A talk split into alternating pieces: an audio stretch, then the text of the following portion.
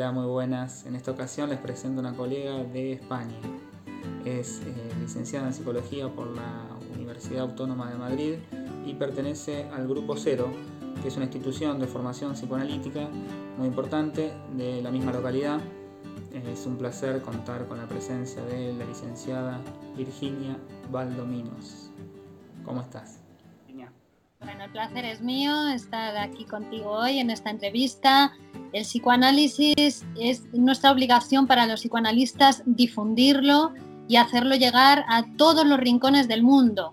Por eso esta oportunidad ahora con, con, la online, con todas las posibilidades que hay de comunicarnos eh, vía virtual, es eh, para el psicoanálisis es eh, fabuloso porque eh, personas de todo el mundo siguen las clases de psicoanálisis que hacemos en YouTube, personas desde rincones eh, insospechados del mundo, eh, me llegan mensajes de gente que, que, realiza las clases y que está aproximándose al estudio del psicoanálisis de esta forma, ¿no? Porque después psicoanalizarse ya es otra cosa, ¿no? Que uno tiene que hacer, que uno tiene que pagar por su análisis para poder, para poder llevarse los resultados, pero lo que es la difusión del psicoanálisis debe ser gratuita y debe llegar a todo el mundo y por eso estamos haciendo, bueno, Grupo Cero, que es la escuela a la que yo pertenezco, lleva más de 40 años haciendo esa labor y ese trabajo de, llevar pues esta disciplina científica que es el psicoanálisis y que tanto bien hace a la humanidad y a las personas, ¿no? A cada uno que se anima a emprender ese viaje de psicoanalizarse, bueno, pues difundir esta herramienta para que todo aquel que lo desee pueda acceder a ella esté donde esté. Bueno, sí, me parece que, que esta forma de transmitir, difundir un poco el psicoanálisis en estos tiempos, viendo también que hay otras orientaciones dentro del campo de la psicología o de la salud mental que tienen otra lectura de lo que es el padecimiento en el sujeto con respecto a lo que es el psicoanálisis. Mencionaste el Grupo Cero, que esto es la escuela a la cual perteneces y tiene 40 años o más de trayectoria. Quisiera saber muy bien eh, o, cuál es la línea de pensamiento que trabaja Grupo Cero, digamos, eh, me imagino que es freudiana o, viene con esa lectura, pero bueno, si me podés contar un poquito más, sobre todo para hacer también el contraste de lo que es el psicoanálisis allá en Madrid, en España, y eh, con respecto acá en Buenos Aires. Así que lo pueden percibir mucha gente de acá. Claro, bueno, Grupo Cero, que se funda en el año 1971 en Buenos Aires, eh, es fundado por un grupo de médicos y psicoanalistas argentinos. Eh, bueno, a raíz de la línea eh, producida por el grupo Plataforma que se desprende de la APA, eh, y a partir de ahí nace Grupo Cero también como una ruptura, porque mm, viene, viene a traer una novedad, que es esa conjunción del psicoanálisis y la poesía. ¿no? Miguel Oscar Menaza, director de la Escuela de Psicoanálisis Grupo Cero, fundador del Grupo Cero, poeta, eh, candidato a Premio Nobel de Literatura en el año 2010, es el que articula en su escritura esa combinación, psicoanálisis y poesía, que si bien no es eh, el primer intento, puesto que Freud, ¿no? todos los estudiosos de Freud sabemos que Freud recurre a los poetas, recurre a la literatura, recurre a la, a la mitología, y que tiene sus poetas de bolsillo, sus poetas amigos que siempre viajan con él, ¿no? Goethe eh, y otros, ¿no? Y entonces Freud ya, eh, ya, ya utilizaba la poesía como instrumento de conocimiento. Por ejemplo, Gastón Bachelard, después el poeta va a desarrollar toda esta cuestión de la poesía como instrumento de conocimiento, ¿no? Y muchos otros.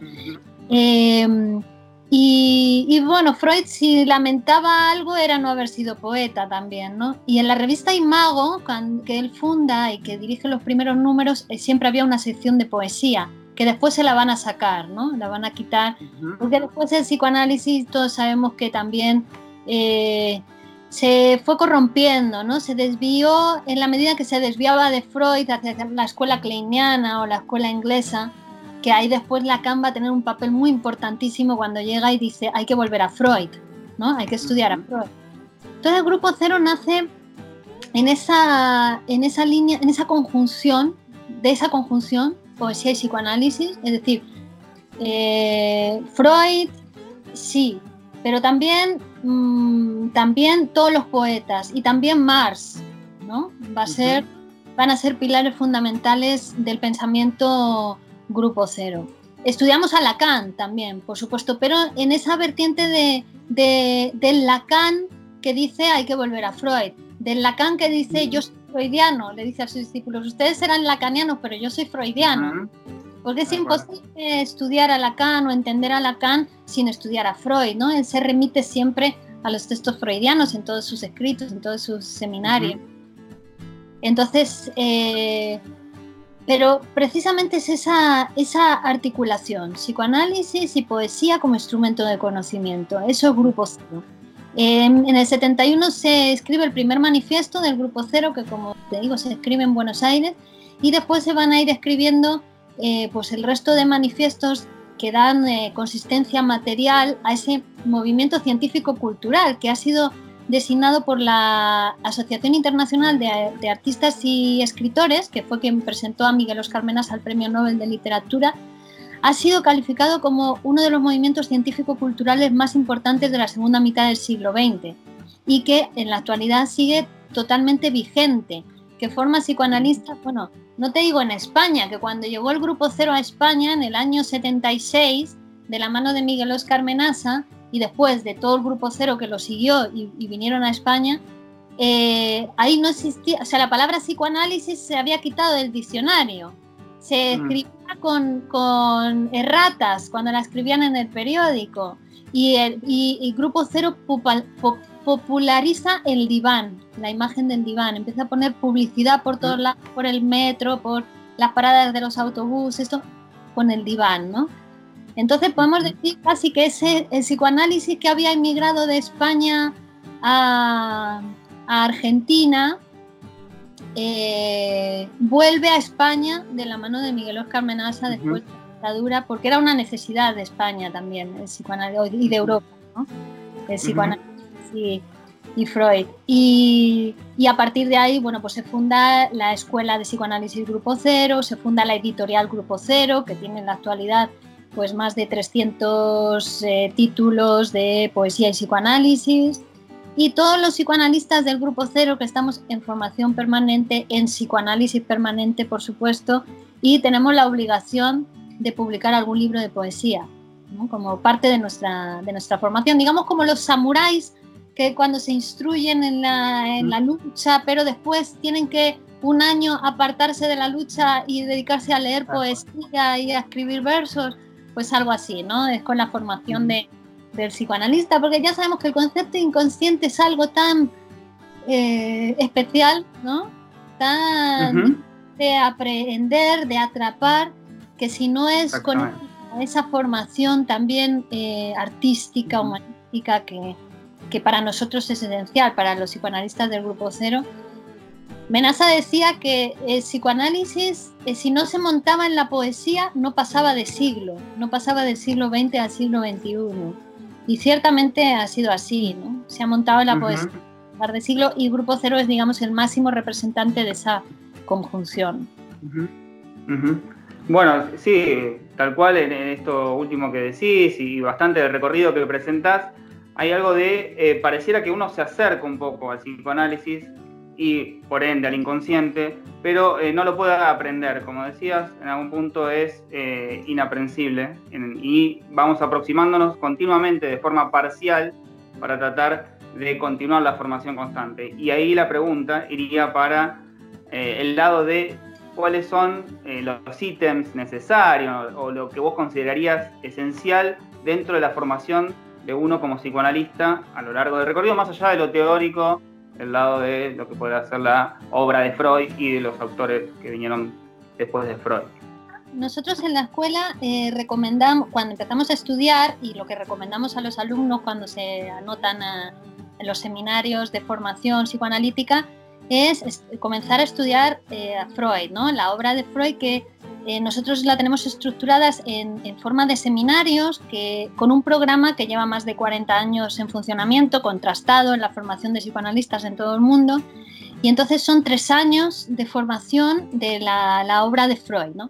Bueno, tres años por decir algo, porque después uno vuelve a leer la obra, acaba el, el, programa y vuelves a empezar, ¿no? Por ciertos textos de epistemología que nosotros estudiamos para poder entender la ciencia de psicoanálisis, que es una ciencia conjetural, no es una ciencia positivista, entonces tiene otras características, otros rasgos, otros conceptos que hay que empaparse de ellos, hay que estudiarlos para poder después leer la interpretación de los sueños y hacer una correcta lectura de la interpretación de los sueños, que es desde nuestro punto de vista de, eh, el comienzo de la ciencia psicoanalítica. Tanto que podemos decir que todo lo previo a la interpretación de los sueños que, escribió Freud, el proyecto de una psicología, los historiales sobre la histeria, eh, los textos sobre la, angustia y la diferencia con respecto a la neurastenia, todos esos textos son precientíficos o pre psicoanalíticos, en el sentido que son previos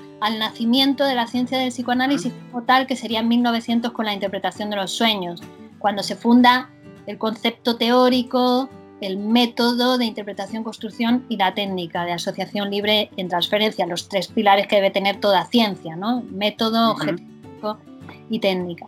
Entonces nosotros esa, esa, formación la llevamos a rajatabla, la formación en la obra de Freud, estudiamos toda la, toda la obra de Freud siguiendo ese, ese programa, que como te digo está muy contrastado en la formación de los resultados que produce la formación de psicoanalista, y, eh, y, por supuesto el psicoanálisis personal y didáctico del candidato a psicoanalista, ¿no? que no sería como un, un, requisito fundamental para empezar a estudiar, para empezar a hacer la teoría, pero sí por supuesto para empezar la práctica psicoanalítica. Como psicoanalista, el psicoanalista tiene que estar en psicoanálisis y además de por vida, o sea, interminable. Freud se preguntaba, ¿análisis terminable o interminable?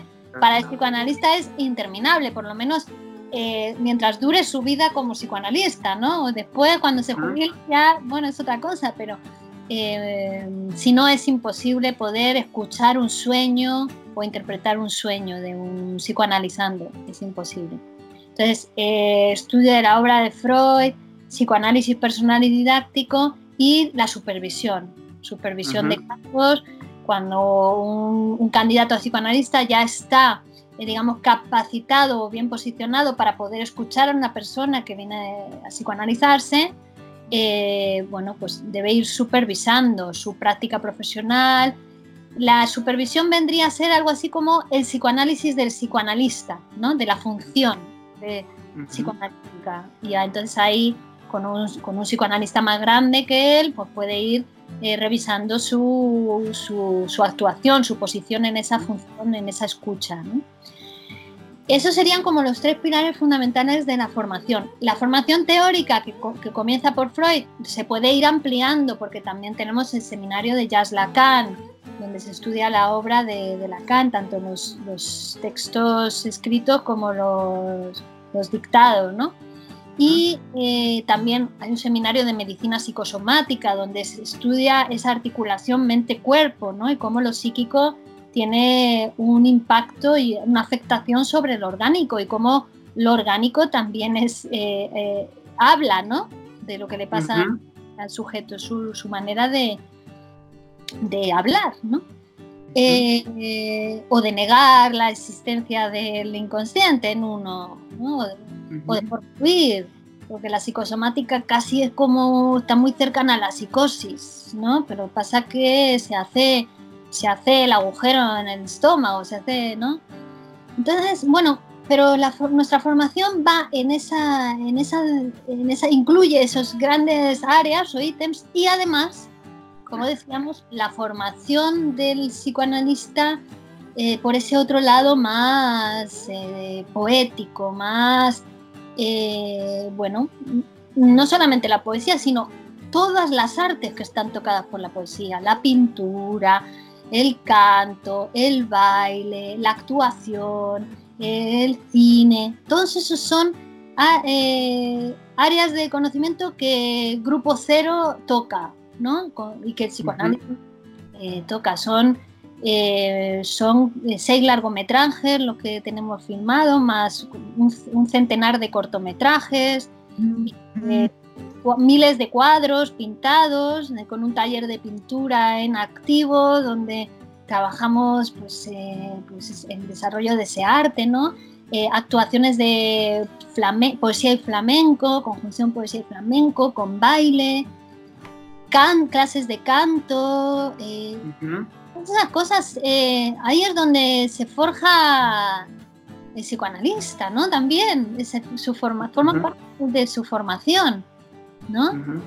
Es como, claro, es dar de comer al poeta, que, que, todos mm, podemos desarrollar, podemos hacer crecer en nosotros, ¿no? Y como decíamos, la poesía es un instrumento de conocimiento en el sentido de que se adelanta a la ciencia.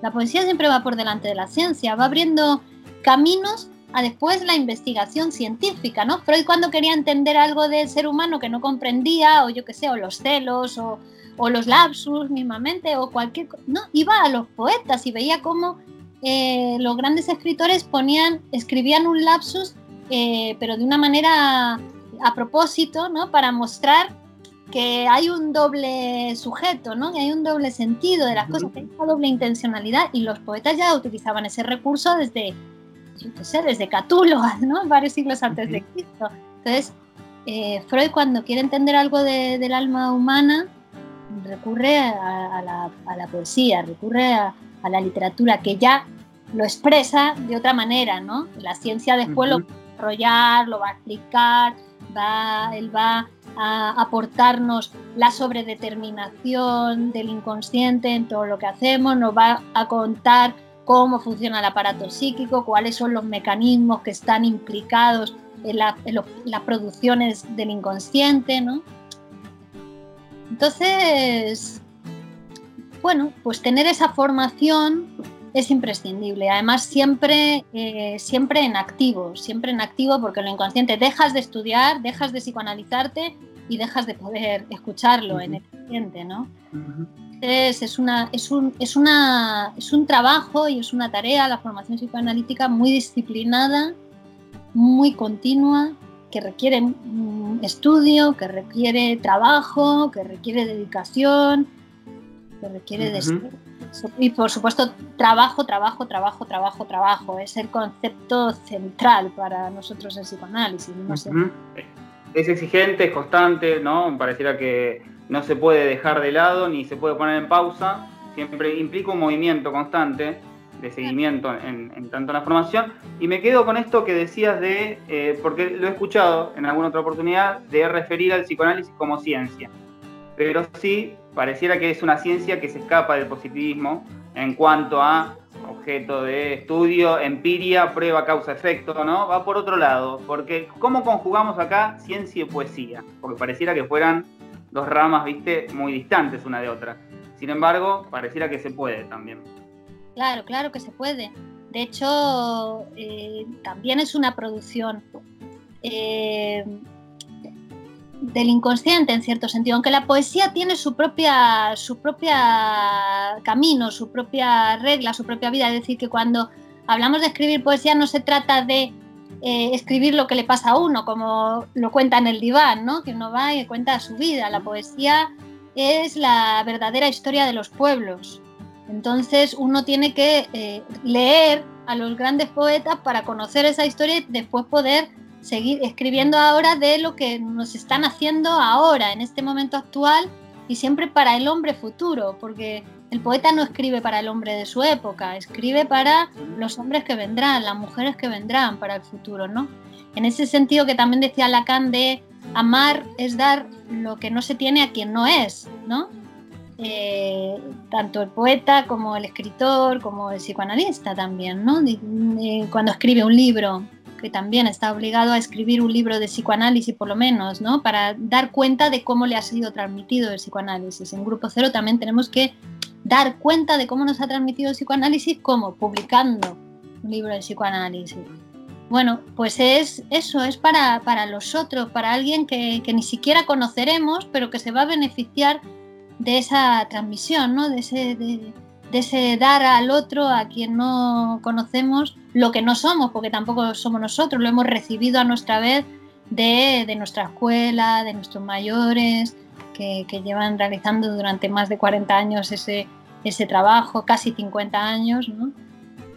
Entonces es muy bonito, es una, es una escuela, hay escuela, hay mayores, hay iguales, hay, hay más jóvenes, eh, y uno tiene que saber cómo relacionarse con los mayores, con los iguales, con los jóvenes. Eh, eh, es una cadena de transmisión, ¿no? Es una, es una, para poder escuchar al paciente, ¿no? Porque a veces hay una idea errónea con lo de la transferencia y la contratransferencia, como si fuese una relación bidireccional entre el psicoanalista y el paciente. Y no es así. La, relación la tiene, o sea, la transferencia en todo caso el psicoanalista la tiene con su escuela, ¿no? Con, con, el psicoanálisis, para que después el paciente pueda hacer transferencia con él. ¿No? Digamos que es una, es una relación eh, eh, no es bidireccional, es, un, es otro tipo de relación, ¿no? El psicoanalista con su escuela. El tema del, del, positivismo, claro, ¿no? El psicoanálisis rompe con el racionalismo, rompe con el, el positivismo, viene a... Sería una de las, de las tres grandes ciencias conjeturales, ¿no? Que nacen dentro del capitalismo, nacen ya en, el, digamos, en el del capitalismo, pero están destinadas de alguna, de alguna manera a conocer y a transformar el capitalismo, que son el marxismo o la teoría del valor, el psicoanálisis, la teoría del inconsciente y la lingüística. ¿no? Son las tres eh, ciencias conjeturales que, que, tienen, que tienen otros, otros, otros fundamentos, ¿no? como decíamos, son súper importantes los conceptos el concepto de trabajo, el concepto, el concepto de sobredeterminación, el concepto tiempo, porque tiene otro tiempo, el tiempo del inconsciente es un tiempo diferente al tiempo del reloj, ¿no? te, saca del racionalismo, ¿no? Te dice que el, el, centro del aparato psíquico es el inconsciente, que es la parte más poderosa de, de nuestra mente, de nuestro aparato psíquico y que además sobredetermina y produce todo lo que pasa en la conciencia. Todo lo que llega a nuestra conciencia está sobredeterminado por el inconsciente. En este sentido hay un texto muy interesante que os recomiendo a todos, eh, que está en la página web de Grupo Cero, www.grupocero.org, que es un texto que se llama De cómo se, se equivocó Bunge, porque el psicoanálisis es una ciencia. Es un texto escrito por Miguel Oscar Menasa hace en, los 80, en los años 80, y es una, un desarrollo teórico y una fundamentación teórica acerca de la cientificidad del psicoanálisis en una época y con, una persona que era Bunge, que, que, estaba constantemente ¿no? en lucha con eso de, de la psicoanálisis. Bueno, que os lo recomiendo a todos, a todos, porque verdaderamente un tesoro para todos aquellos que, estemos interesados en, la disciplina psicoanalítica y en su posición social, porque esto era otra cosa que, mencionábamos antes, ¿no?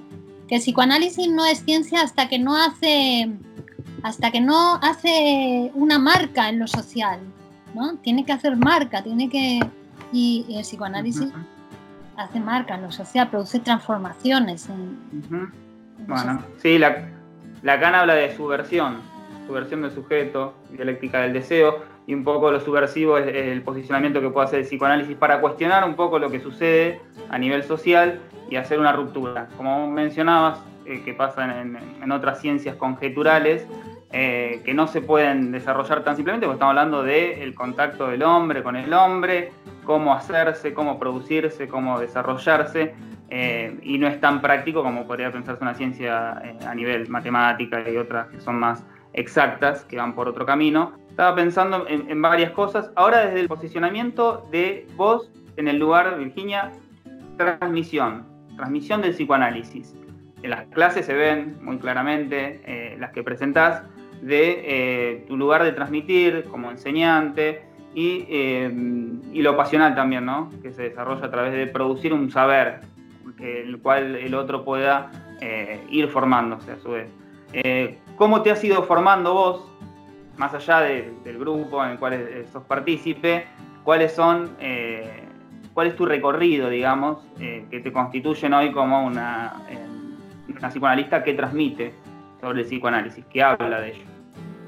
Bueno, pues en este momento soy profesora del seminario Sigmund Freud de la Escuela de Psicoanálisis Grupo Cero, colaboradora de la Universidad Nacional de Educación a Distancia, dando clases de psicoanálisis, decir, haciendo inscripción social, ¿no? Y además toda esa ese área de, difusión gratuita en YouTube, a través de mi canal de YouTube, con cursos, eh, eh, clases, conferencias y, muchos cursos de, desarrollados ¿no? de diferentes temáticas, eh, fundamentalmente de, los textos de Freud o de Menasa, en los que participan miles de personas en el mundo y es algo que me da una alegría una alegría tremenda y ver cómo la gente crece también de esa manera, tanto personalmente como, como profesionalmente, ¿no? Entonces mi recorrido fue así. Yo empecé a estudiar en la escuela de psicoanálisis. Yo soy psicóloga de formación y empecé a estudiar en la escuela de psicoanálisis pues para interesada en, en, en, en la, la, aproximación a esa disciplina tan compleja que es, ¿no? En el funcionamiento del aparato psíquico.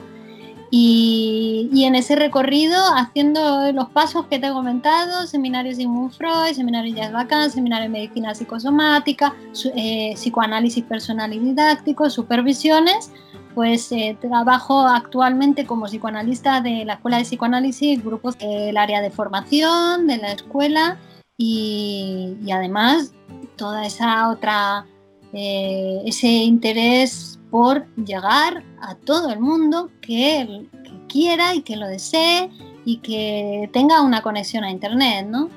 Esa, pero bueno, ese estudio, horas de estudio, trabajo, formación, psicoanálisis.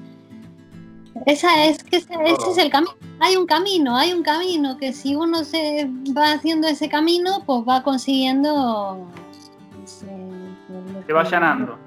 Claro, claro, claro. Se va, va construyendo un camino para uno, porque eso también es muy importante, ¿no? Cada camino, hay un camino de formación, pero después cada camino es el de uno, cada vida es diferente, ¿no? Cada uno tiene que como construirse su lugar, en ese lugar en el mundo, ese lugar y que conquistarlo, ¿no? Porque no hay dos vidas iguales, uno no puede vivir la vida que vivió sus padres, ¿no? Esa era la vida de sus padres. Si quiere vivir eso, se queda sin vida. Uno tiene que construir su lugar para poder construirse una vida que pueda vivir, ¿no? Susceptible de ser vivida por esa persona. Y cada vida va a ser diferente. Entonces, es una maravilla. El psicoanálisis es una maravilla porque permite eso, porque permite la transformación, porque permite cierta desalienación, ¿no? Quitarnos de la cabeza, porque a veces ¿no? En otras tendencias que se intentan meter ideas a la persona, ¿no? O, remodelarla de acuerdo con unas ideas. No, en psicoanálisis no, se trata de sacar ideas, de, ver quién es ese ser humano, ¿no? Y en este sentido, la poesía es fundamental, porque nosotros en, en Grupo Cero decimos, la escucha debe ser poética, la interpretación psicoanalítica, pero la escucha quiero decir que, que Cualquier persona que venga a análisis puede combinar cualquier palabra con cualquier palabra según el imaginario universal, que es el que maneja la poesía, ¿no? La poesía puede cualquier palabra con cualquier palabra. Y sin embargo, cuando viene fulano de tal, vemos que no une cualquier palabra con cualquier palabra, une esta con esta, este, esta combinación de palabras le da asco, esta combinación le da vergüenza, esta combinación le da alergia, ¿no? Entonces cada uno tiene su imaginario restringido, particular. Entonces la escucha psicoanalítica es, saber qué, a ver cómo se mueve en el lenguaje, ¿no? ¿Qué, qué conquista o qué apropiación del lenguaje hace esta persona? Y realmente sabemos que hubo interpretación cuando empieza, cuando empieza a transformar su discurso, ¿no? Empieza a palabras de otra manera. Ahí decimos, ah, mira, hubo interpretación en la sesión anterior, algo le tocó, algo le transformó, ¿no? Siempre a posteriori sabemos, ¿no? El psicoanálisis no adivina nada, ¿no? Sino que va siguiendo al paciente, va despacito detrás del paciente y es el paciente el que tiene que hacer eh, ese trabajo de transformación personal. Para eso está la escucha psicoanalítica, que es lo que es la que permite esa, esa transformación, si no sería imposible.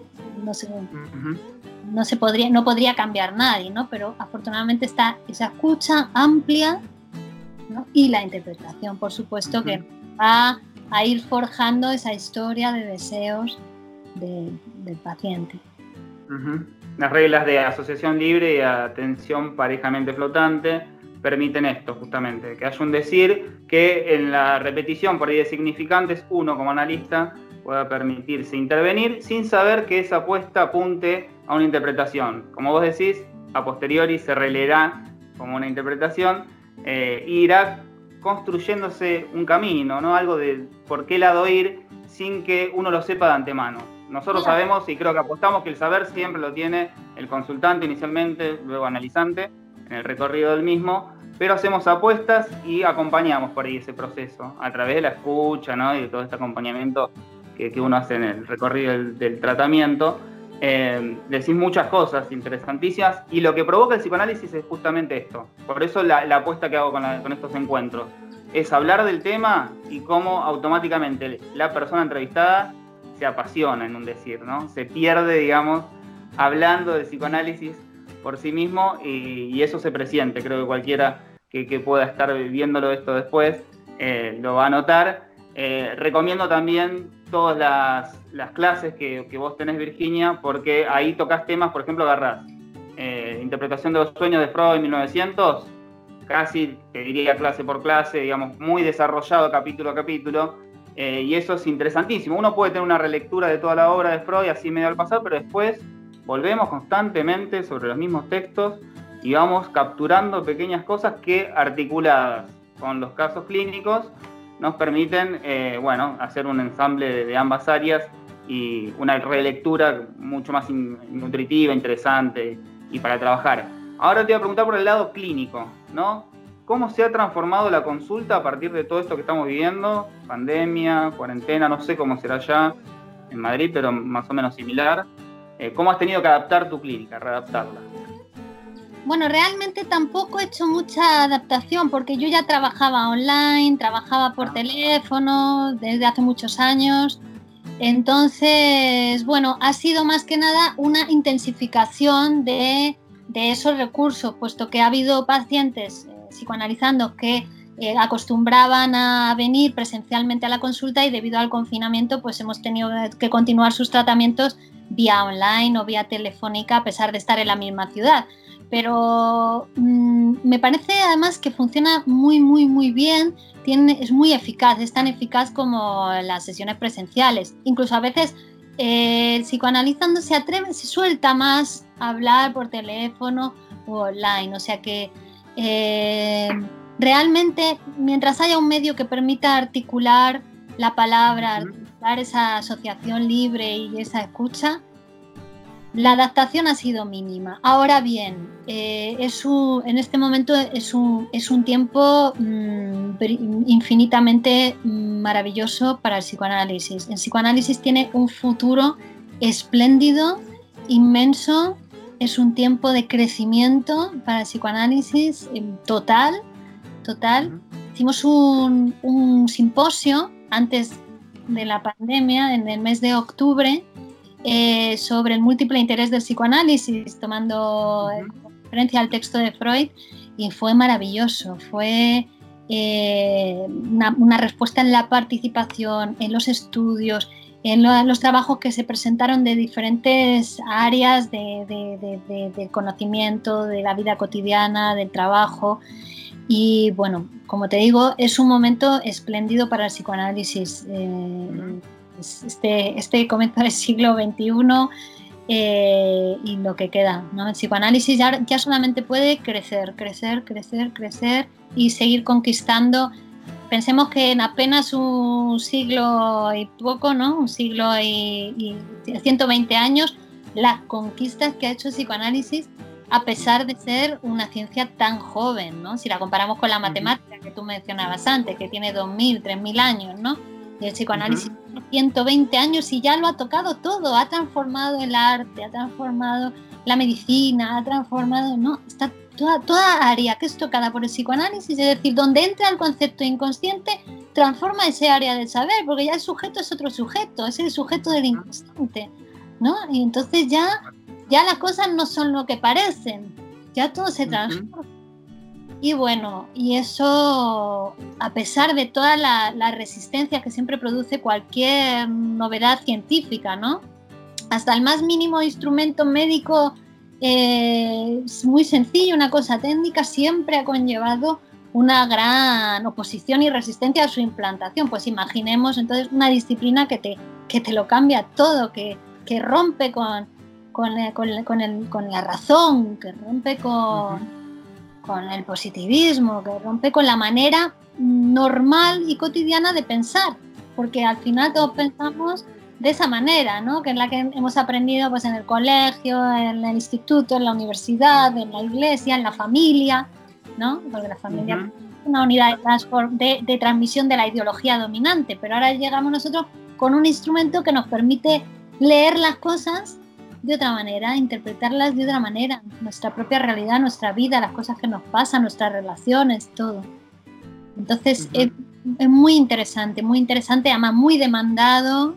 Eh, hay muchísimo trabajo ahora con, el, con la pandemia y toda la afectación social y psicológica que hay de, de, todo el mundo. Todo el mundo le ha afectado el tema del, confinamiento, porque eh, quien más, quien menos ha tenido que cambiar sus, sus hábitos, sus, formas habituales de vivir y además a todo eso se ha sumado el miedo, la angustia, el estrés, ¿no? Eh, las malas noticias, la depresión. Bueno, pues hay muchísimo, muchísimo trabajo por hacer, muchísimo trabajo por hacer. Me pone, me pone muy bien escucharte desde allá que eh, la perspectiva futuro del psicoanálisis es a favor porque acá, los psicoanalistas de, Buenos Aires, sobre todo los que tienen largo recorrido, eh, hay mucho temor al avance de las neurociencias, ¿no? En, el campo de la psicología. Y que, digamos, han tomado a nivel mundial, sacando ciertas excepciones de algunas localidades muy puntuales. Buenos Aires sí es un lugar bastante fuerte de psicoanálisis, me imagino que Madrid tendrá su lugar también. Eh, y Francia, y después en, en el mundo ha avanzado un montón esto de encontrarse con algo más concreto y no tan abstracto como podría pensar el psicoanálisis, el desarrollo de todo esto, de, poder saber de qué se trabaja, la psicología del yo, no sé, muchos, eh, mucho avance de la psicología por algo más que es empírico, ¿no? Demostrable en la prueba. Y eh, tu visión es contraria, digamos, en ese punto es, el psicoanálisis todavía tiene un gran campo por delante. ¿no? Me parece que, que escuchar esa lectura es de un gran agrado. Claro, sí, porque, bueno, es abstracto, pero es abstracto porque requiere mucho estudio y requiere eh, mucho psicoanálisis, que no es tan abstracto, que cuando, lo que pasa es que es difícil, es difícil, claro, comparas con otras disciplinas que te enseñan. No lo digo pensándolo yo, obviamente, ¿eh? digo lo que se escucha. es algo que, ¿para qué voy a ir a hablar un rato y a contar y, si total no conseguí un objetivo, ¿no? El psicoanálisis no va por, eh, por conseguir objetivos concretos, ¿no? Eh, me parece eso, sobre todo es un análisis que se va viendo qué ocurre ahí, cómo puede padecer menos. Con efectos materiales directos, ¿no? Porque igual que el síntoma es un efecto material, real y que tiene, tiene, te produce efectos en tu vida personal, ¿no? La transformación del síntoma, por ejemplo, o la producción con esa energía del síntoma de otra, otra cosa diferente, la capacidad para la creación o la capacidad para el trabajo, la capacidad para el amor, para el sexo, para las relaciones sociales. O sea, tiene efectos directos materiales en la realidad de cada persona, ¿no? Es decir, es que se ve, lo podríamos medir, la transformación de la vida de ese sujeto antes y después de, psicoanalizarse. O sea, que tiene efectos concretos y materiales, muy materialista el psicoanálisis, en el sentido de que transforma la realidad de la persona, que no se queda en una cosa abstracta de filosofar, de voy, hablo. No, no, no. Es que esa, esa técnica de asociar libremente con un psicoanalista te permite cambiar tu vida, que tu vida vaya cambiando, que antes no te atrevías a salir a trabajar y ahora o, o no podías acabar la carrera y, y aprueban las dos asignaturas que te quedan, o no podías progresar en tu trabajo, ascender y ahora empiezas a ascender en tu trabajo, ¿no? O, tenías impotencia genital con tu pareja y ahora puedes mantener relaciones sexuales. Es que es así de, directo y de observable los efectos que tiene el psicoanálisis, ¿no? Eh, bien es cierto que tampoco tiene un, furor, o sea, hay que quitarse el furor curandis y, ¿no? Es que es, que es que, es el, que no es el objetivo del psicoanálisis ni curar, ni que progresen, ni que no progresen, no. El, objetivo del psicoanálisis es psicoanalizar, ¿no?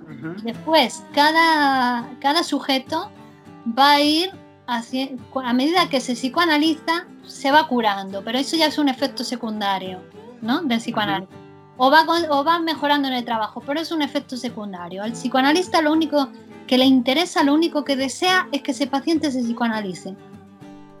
Es su único deseo. Eh, cuando, ahí está en la función del psicoanalista. Si lo único que quiere es que el, que el, que el psicoanalista no se psicoanalice. Después lo que consiga o no consiga es una, es una cosa de él. ¿no? De, Ya eso va a venir después de lo que tiene que hacer él de cuando sale de la consulta.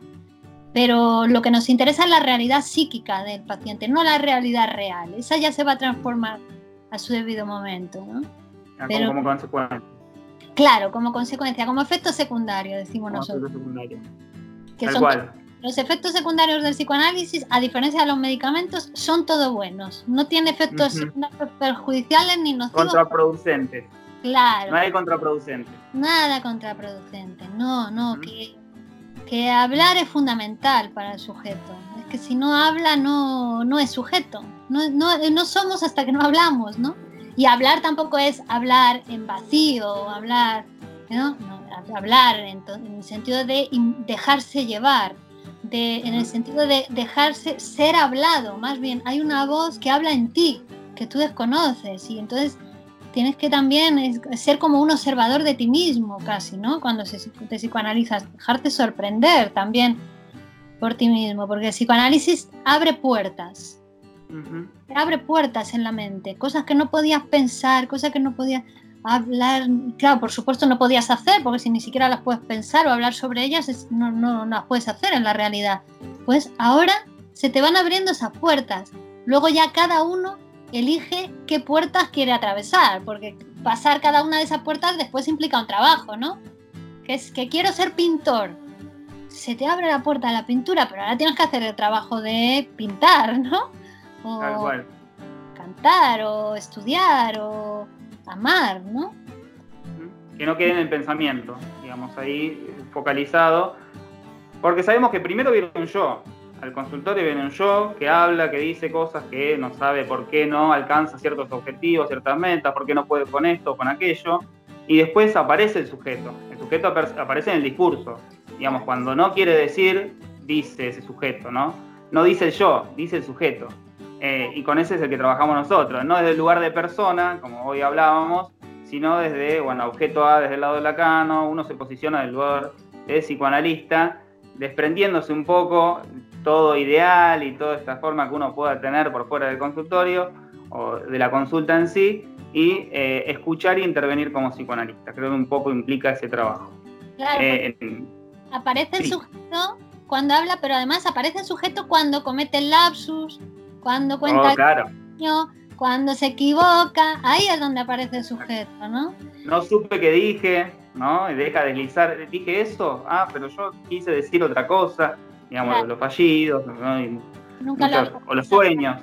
Eso desarrollo de los sueños. Claro, esas cosas, ¿no? El sueño, cuando te cuenta un sueño, claro, allá, allá sí se está, está poniendo el material a, la, vista del, psicoanalista, o en la propia transferencia, ¿no? Porque ahí también en la relación transferencial con el analista eh, es donde se muestra el sujeto, que llega tarde, que falta, que... que los horarios, que paga tarde que se equivoca, ¿no? Digo, que lo hace en acto, lo que no puede hablar lo hace en acto y al psicoanalista eso pues queda eh, material para poder interpretar, ¿no? Y luego muy bien lo que decías, claro, no es, el psicoanalista no es Virginia Valdomino, no es Virginia, no, es, es, es una función, es una escucha. Cuando está en la función no puede ni recordar nada de su pasado, ni de su vida privada, ni nada, está ahí, nada más que para escuchar el sueño de esa persona que viene a psicoanalizarse, de ese psicoanalizando, ¿no? Es una función, una, un, lugar de la máquina del psicoanálisis, ¿no? Por decirlo de alguna Es una, un lugar. Última pregunta, y te libero. Con respecto al psicoanálisis en, Madrid, eh, ¿qué lugar tiene? ¿Dentro de la formación, dentro de las escuelas? eh, ¿es el psicoanálisis, digamos, la, teoría dentro de la psicología que más fuerza tiene eh, o es un sector más reducido? Bueno, para, para, para nosotros, yo, yo, diría, me atrevería a decir para mí como psicóloga, yo te digo que me gusta decir que la psicología es el psicoanálisis, en el sentido que es la psicología del inconsciente, ¿no? que tiene en cuenta los procesos inconscientes, porque si tienes en cuenta, claro, un aparato psíquico sin inconsciente, no sé lo que es. No, no es un aparato psíquico sin inconsciente, ¿no? Entonces, para mí la psicología es el psicoanálisis. Pero no es la formación psicológica en Madrid, en las facultades, en las universidades, apenas tiene en cuenta el psicoanálisis. Hay algo, ah. Hay algún, alguna asignatura, hay algún máster, hay alguna algún posgrado, pero eso Mm, habría que, sería discutible si eso es psicoanálisis. ¿no? El propio Freud ya decía que para, para estudiar psicoanálisis, para formarse como psicoanalista es imprescindible el psicoanálisis personal y didáctico. No es posible formarse como psicoanalista sin psicoanálisis. Entonces es difícil, ¿no? A pesar de eso, como te he comentado, nosotros estamos en la universidad dando clases, en la Universidad Nacional de Educación a Distancia y en otras universidades eh, con una aceptación y cada vez más alumnos se, anotan a psicoanálisis, alumnos de psicología. Eh, quiero decir, porque es una cosa que, todo el mundo desea, ¿no? Saber cómo funcionan los mecanismos de, aparato psíquico. Es que si, si no, que, no es la caja negra de Skinner, del aparato psíquico, ¿no? Vamos a ese, a ese punto. Entonces, pero se estudia en escuelas, en escuelas de psicoanálisis.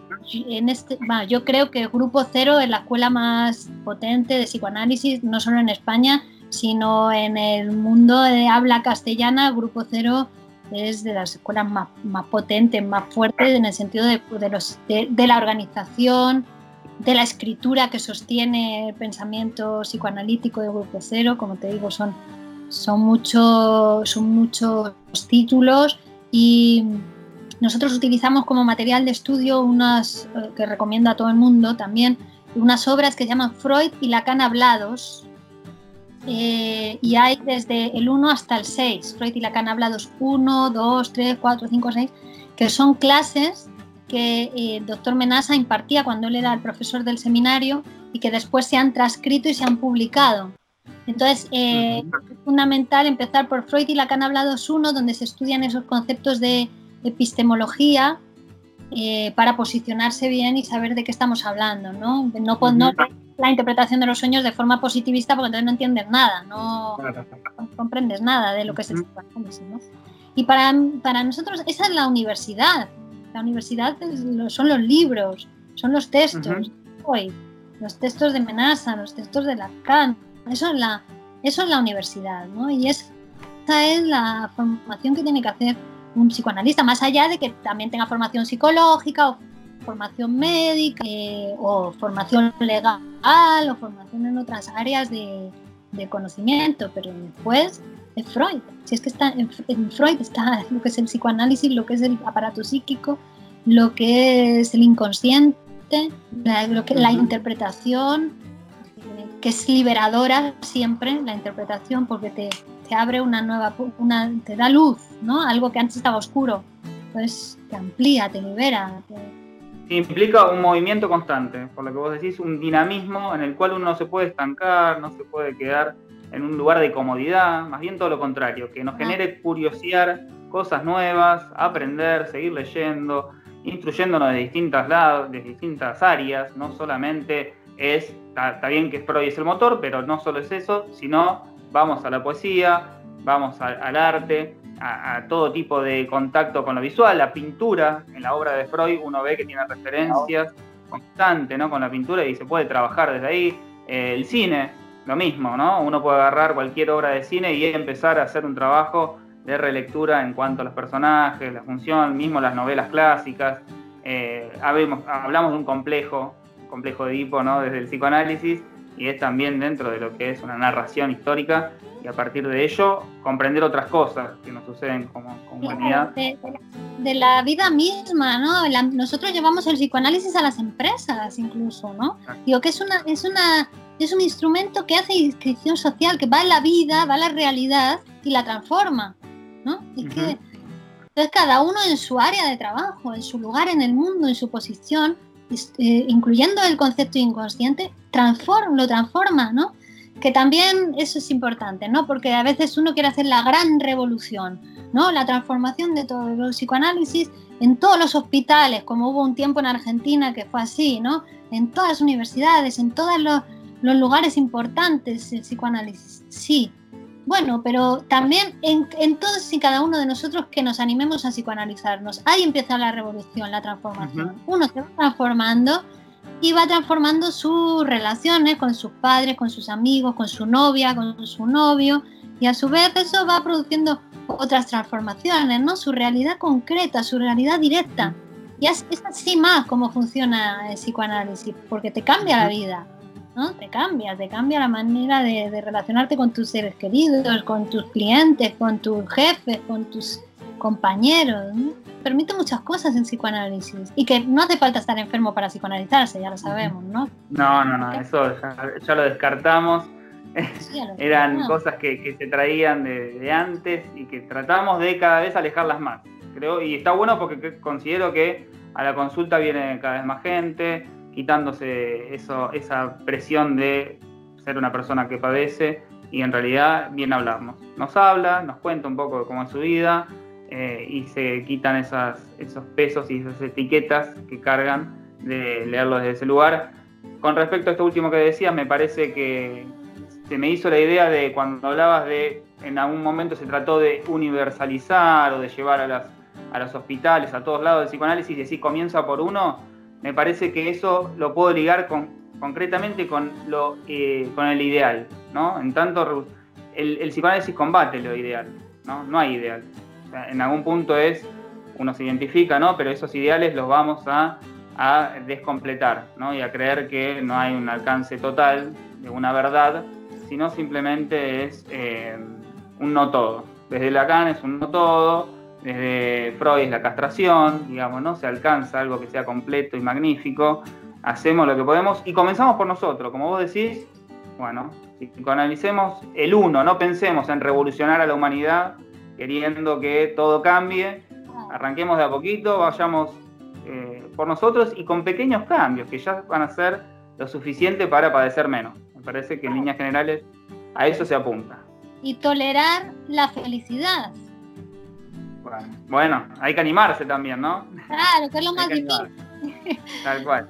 Bueno, Virginia, muchísimas gracias por, tu presencia. Eh, un, gran saludo acá a la distancia, desde Buenos Aires hasta Madrid. Y nada, una, enorme alegría poder contar con, tu presencia. Y bueno, en unos días sale a la luz esto, lo comparto, te escribo y bueno, vamos estando en contacto. Muy bien. Gracias. Nada, muchas gracias a ti y siempre que quieras pues ya sabes.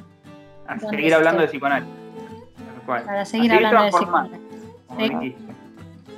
Bueno, espero que hayan disfrutado la conversación con Virginia Valdominos. Eh, ya desde ya muy agradecido por, por su presencia y bueno, nos veremos la próxima.